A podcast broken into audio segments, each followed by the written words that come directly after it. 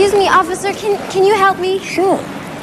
Can you tell me how to get to Linden Street in Riverdale? Uh, Richard Stewart, 46 Linden Street, Riverdale, New York. You should take the number one subway. Is there a station near here? Yes, the station's that way. You should take the number one train to Van Cortlandt Park.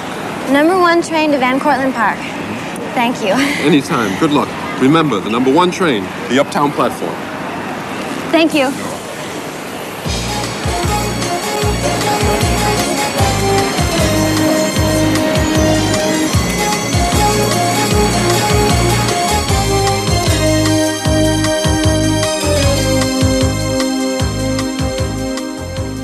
Is this pink too bright for me?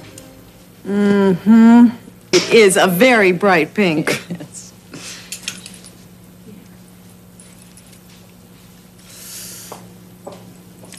Try this. It's size 8. But I wear size 10. How about green? It's size 10. Let me try it on.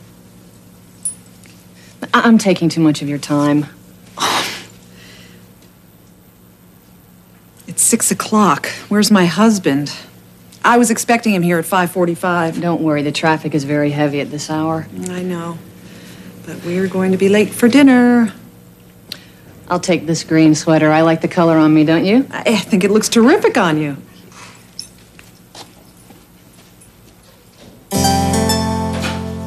I'm sorry I'm so late. I had a really bad day.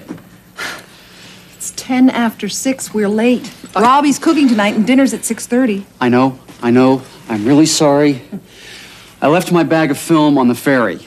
I went back for it, but the ferry was gone. I lost a whole day's work. I'll call the Staten Island Ferry Lost and Found office.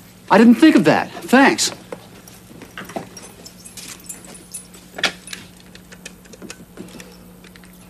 Hello?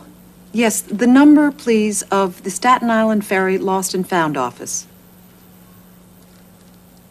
Five, five, five, zero, eight, zero, eight. Thank you. I really appreciate it, Marilyn. Hello?